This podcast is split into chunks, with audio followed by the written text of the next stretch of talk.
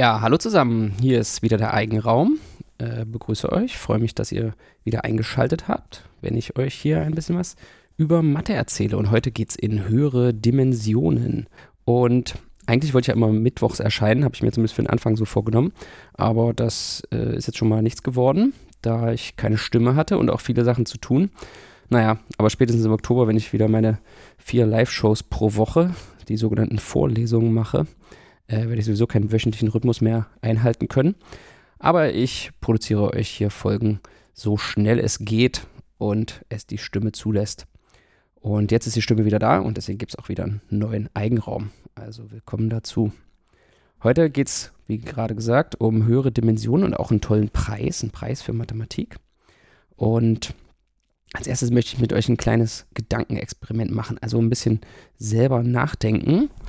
Und mit den hohen Dimensionen ist das echt, echt manchmal ganz schön verwirrend. Und deswegen machen wir jetzt erstmal einen kleinen Versuch, eine kleine Rechnung, eine kleine Knobelzeit. Huch, was war das denn? Das war jetzt einer von meinen neuen Einspielern. Ich habe mal ein bisschen rumprobiert. Ich wollte mal ein bisschen, mit der Zeit gehen. Ich habe auch festgestellt, dass die äh, Podcasts, wo Leute alleine reden, äh, viele solche Einspieler haben oder irgendwelche O-Töne. Und äh, dachte, ich probiere das auch mal aus. Na gut, es war vielleicht noch ein bisschen anfängermäßig, aber mal sehen, wie weit ich damit komme. Apropos Technik. Ich versuche jetzt auch, Podcast ist natürlich ein Audioformat, aber äh, das, was jetzt kommt, da muss man sich so ein bisschen was vorstellen. Und um euch das Vorstellen zu erleichtern, äh, könnt ihr auch mal auf die äh, Bilder schauen, die euch euer Podcast-Player anzeigt, wenn euer Podcast-Player das unterstützt. Äh, die enthalten so ein paar Visualisierungen von dem, was ich hier erzähle. Und wenn da gar nichts angezeigt wird, sondern irgendwie nur das Podcast-Logo oder so, dann braucht ihr irgendwie einen anderen Podcast-Player. Müsst ihr euch mal ein bisschen umschauen, wo Kapitelbilder angezeigt werden. Okay, also jetzt äh, geht's los mit der nochmal. Haha, ich muss das nochmal machen. Knobelzeit. So, also wir machen eine Rechnung, in der ich euch zeige, dass in höheren Dimensionen komische, verrückte Sachen passieren können. Okay? Und wir fangen mal ganz einfach an in einer schönen Dimension, die wir uns vorstellen können, nämlich Dimension 2. Dimension 2 heißt also so ein ebenes Blatt Papier oder so, also eine Ebene, die vor uns liegt. Und wir stellen uns vor, wir haben vier Kreise der gleichen Größe. Sagen wir mal Radius 1. Also vier Kreise, den Radius 1, Durchmesser 2 haben. Und wir legen die so aneinander, dass die so ein schönes Quadrat bilden, die Mittelpunkte. Also wir legen zwei von diesen Kreisen nebeneinander, sodass die sich berühren und dann noch zwei nebeneinander direkt darunter, sodass die Kreise so ein Quadrat bilden. Und das könnt ihr jetzt auch auf eurer Podcast-App ein Bild davon sehen. So, dann sind diese vier Kreise jetzt enthalten in einem Quadrat der Seitenlänge. Rechnen wir mal kurz nach. Der Radius ist 1 von einer Kugel, der Durchmesser 2 und die Kantenlänge des Quadrats, was die vier Kreise umschließt, ist demzufolge 4. Okay, also wir haben ein Quadrat der Kantenlänge 4. Und in der Mitte zwischen den vier Kreisen ist jetzt noch Platz für einen kleinen Kreis. Und ich will jetzt mal berechnen, was der Radius von dem kleinen Kreis ist. Und dann will ich das Ganze in höheren Dimensionen machen. Und um den Radius des kleinen Kreises zu berechnen, schaue ich mir die Diagonale des Quadrats an. Die Diagonale des Quadrats hat die Länge nach Pythagoras, die können wir mit dem Satz von Pythagoras ausrechnen, indem wir eine Kante ist 4 und noch eine Kante ist 4, also kriegen wir 4 Quadrat plus 4 Quadrat ist das Quadrat von der Diagonalen nach dem Satz von Pythagoras. Und 4 Quadrat plus 4 Quadrat ist 2 mal 4 Quadrat, ist also die Länge der Diagonale Wurzel 2 mal 4. Okay? So, und jetzt ähm, rechnen wir den Radius der kleinen Kugel aus, indem wir uns diese Diagonale mal anschauen. Wenn wir auf der Diagonalen langlaufen, dann passt in die, sagen wir mal, fangen links unten an, in die linke untere Ecke würde auch noch so eine kleine Kugel passen. Ich könnte mir ja dieses Muster von Kugeln fortgesetzt vorstellen, würde links unten noch eine kleine Kugel passen. Also um genau zu sein, würde dort in unser ursprüngliches Quadrat ein Viertel von dieser kleinen Kugel passen. Und der, die würde auch wieder die linke untere Kugel berühren. Das heißt, auf der Diagonale, wenn ich so von die Diagonale entlang marschiere, habe ich erstmal einen Radius der kleinen Kugel, dann einen Radius der großen Kugel, wenn ich in der großen Kugel drin bin, noch einen Radius der großen Kugel. Jetzt bin ich durch die linke untere große Kugel durchmarschiert. Jetzt kommt direkt die kleine Kugel, also der Kreis. Wenn ich Kugel sage, meine ich jetzt immer Kreis, aber gleich sind es Kugeln in höheren Dimensionen. Das ist wirklich so eine Betriebskrankheit und da zahlt keine Krankenkasse für.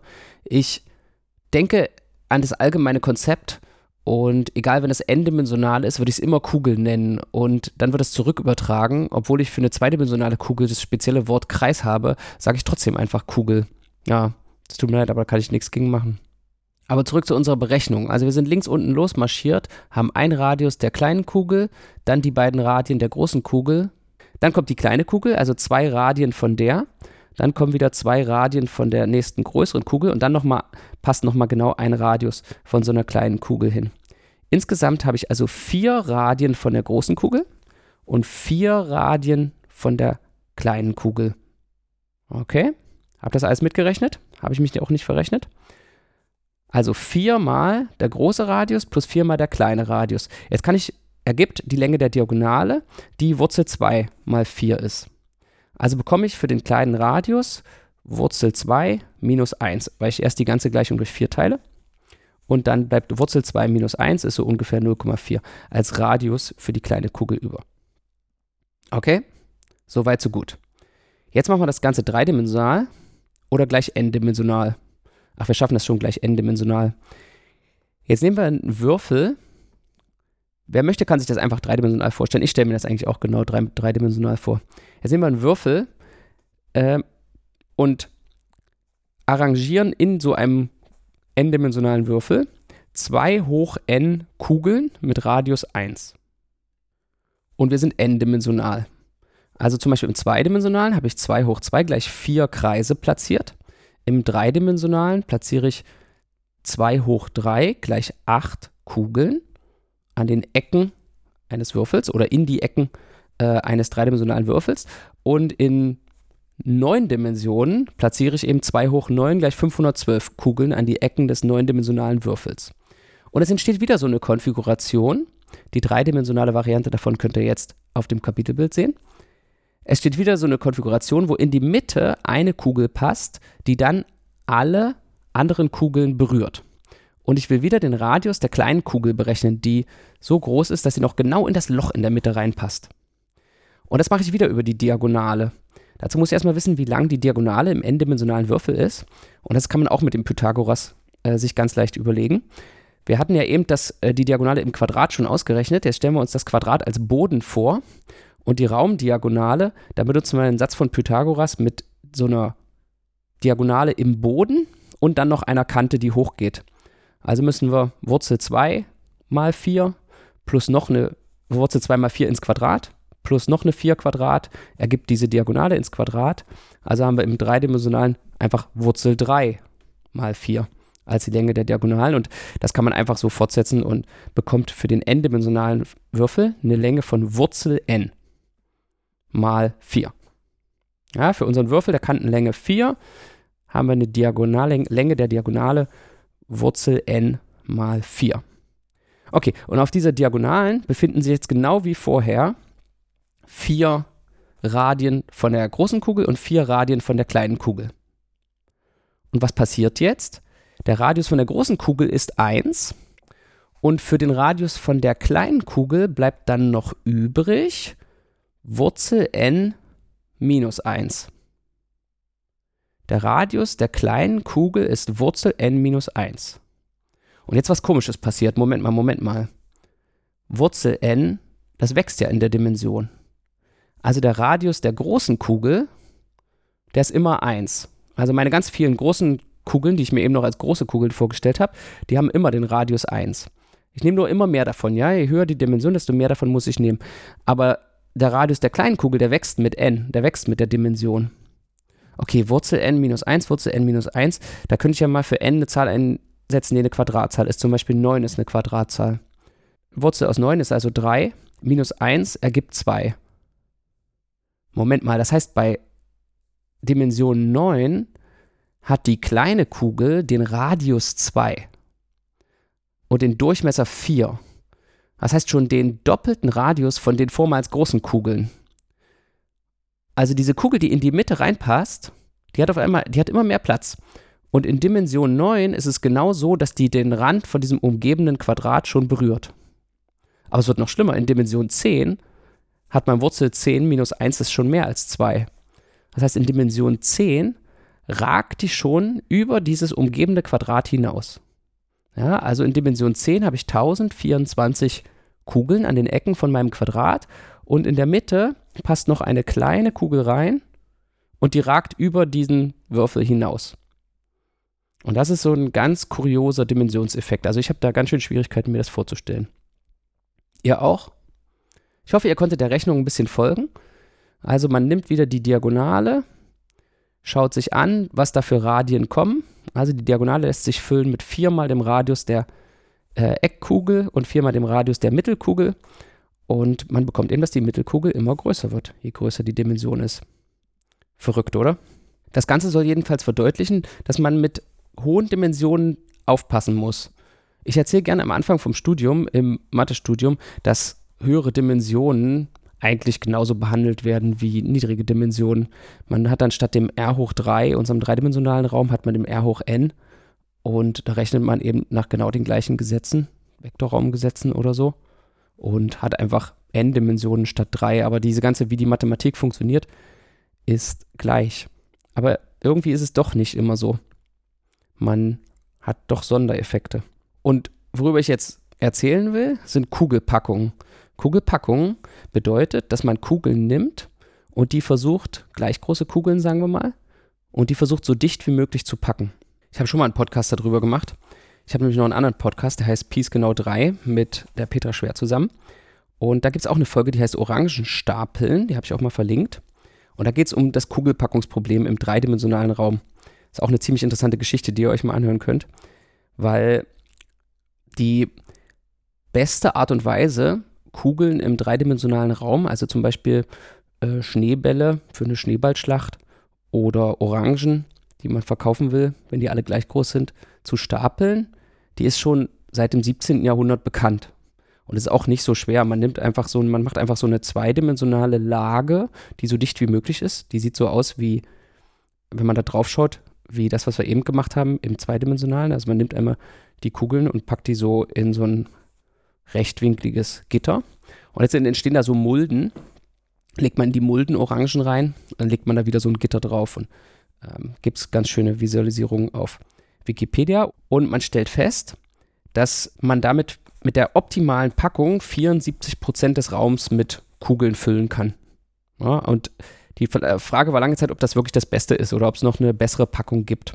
Und hierbei geht es jetzt immer darum, dass dieses es gibt jetzt keinen Rand oder keine Kiste, in die man die Kugeln reinpacken will, sondern so ein, man untersucht so ein Muster, das sich in alle Richtungen beliebig weit fortsetzt. Also das Interessante an der Geschichte ist, dass der Beweis, dass das die optimale Packung ist, so wie die Leute es schon seit dem 17. Jahrhundert vermutet haben und machen, äh, dass der wirklich optimal ist. Der erfordert eben heftigen Computereinsatz und wurde von Thomas Hales geführt, erst im Ende des 20. Jahrhunderts oder Anfang des 21. weiß ich nicht mehr so genau.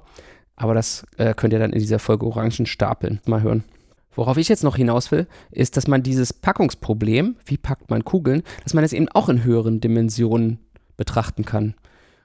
Und jetzt auf einmal kommt es einem gar nicht mehr so komisch vor, dass da irgendwas Seltsames passieren kann. Zum Beispiel in Dimension 8, 9 oder 10. Denn wie wir gerade in unserer kleinen Rechnung in der Knobelzeit gesehen haben, verhalten sich höhere Dimensionen gerade bei solchen Einschätzungen, wie verhalten sich die Volumina von Würfeln im Vergleich zu den Volumina von Kugeln und wie lassen sich Kugeln arrangieren, kann eben nochmal was Komisches passieren. Jetzt denkt man vielleicht, dass es nicht so praktisch ist, achtdimensionale Orangen zu stapeln oder achtdimensionale Schneebälle.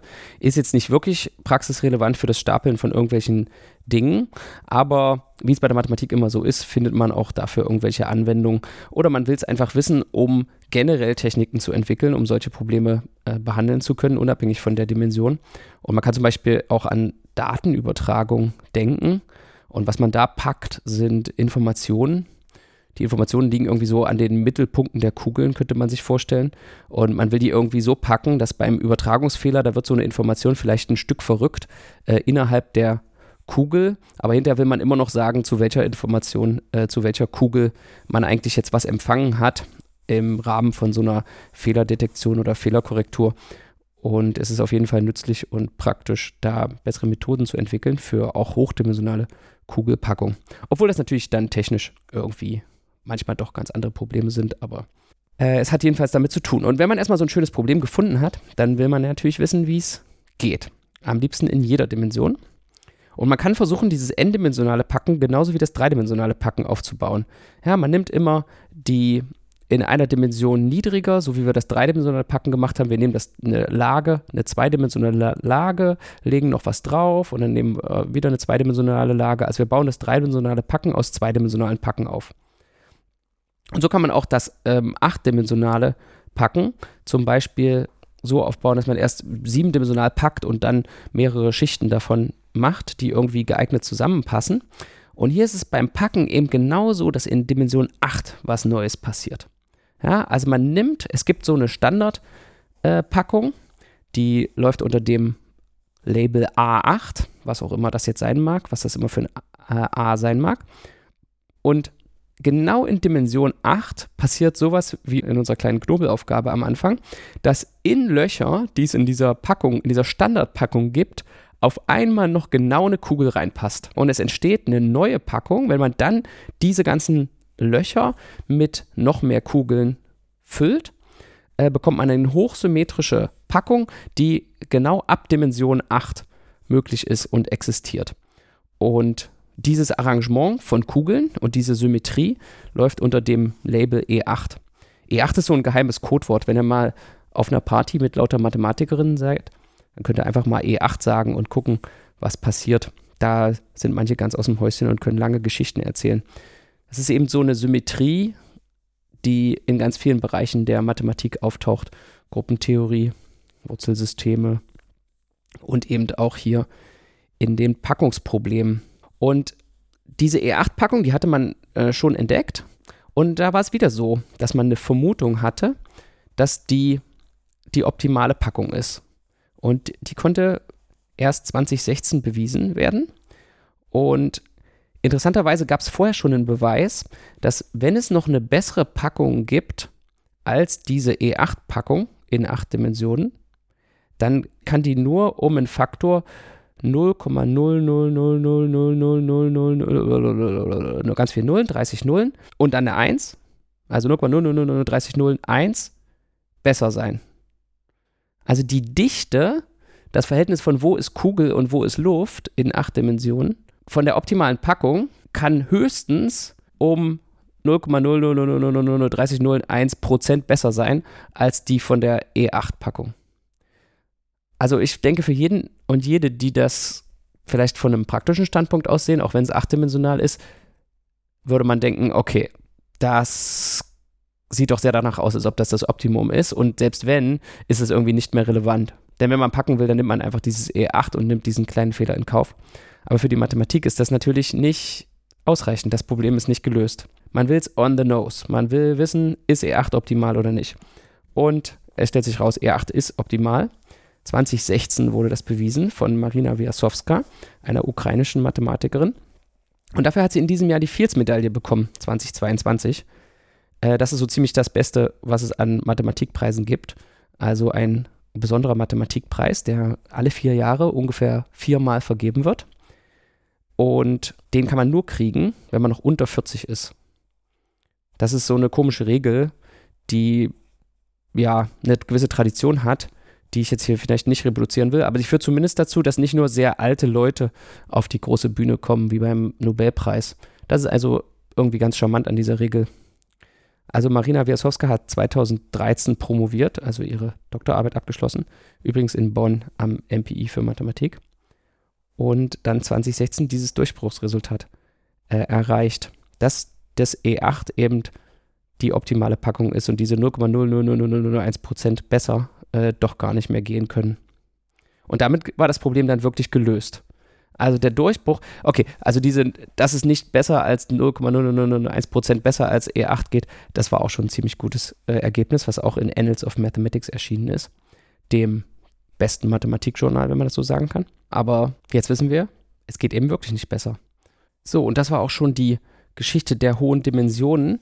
Es gibt noch eine Variante davon, bei der man versuchen will, Kugeln zu packen, eine endliche Anzahl von Kugeln. Und da passieren auch ganz interessante Sachen in höheren Dimensionen, unter anderem die, eine sogenannte Wurstkatastrophe. Aber das ist eine Geschichte für eine andere Folge. Dann sage ich heute erstmal Tschüss und hoffe, ihr schaltet bald wieder ein. Und wir hören uns dann oder ihr hört mich. Also bis bald. Tschüss.